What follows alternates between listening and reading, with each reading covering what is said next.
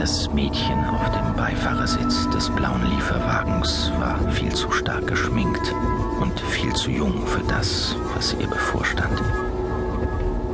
Das Einzige, woran sie jetzt denken wollte, das Einzige, woran sie denken konnte, war das Geld.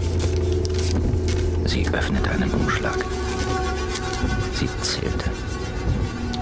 Der Betrag schien zu stimmen.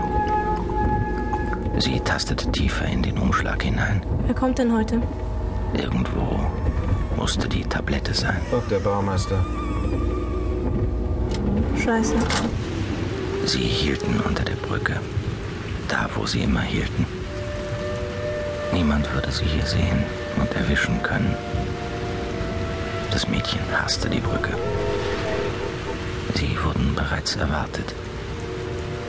Langsam und unsicheren Schrittes stieg sie aus und ging zur Rückseite des Lieferwagens. Als sie die Ladefläche betrat und sich die Tür hinter ihr und Bob, dem Baumeister, schloss, machte sie die Augen zu und wartete darauf, dass die Tablette wirkte.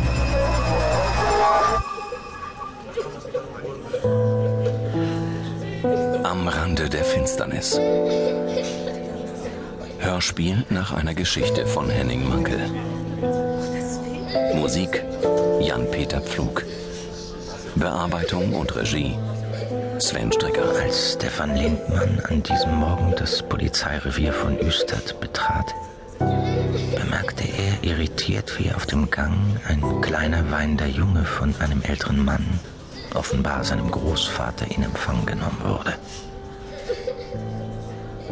Um die beiden hatte sich eine Menschentraube gebildet. Der Junge war überhaupt nicht zu beruhigen. Stefan war in Eile. Hey, tut mir leid, dass ich unpünktlich bin. Er war mal wieder zu spät dran. Was ist denn da draußen los? Wenn du nicht unpünktlich wärst, müsstest du nicht fragen. Sehr hilfreich, Kurt, danke. Lindas Auto wollte nicht anspringen, deshalb musste ich sie noch zur Schule fahren. Okay. Äh, Martinson, die Kurzfassung. Ja, ein Mann ist verschwunden. Er heißt Karl Svensson und ist 42 Jahre alt. Ein Busfahrer hat sein Auto an einer Haltestelle an der Neuen gefunden.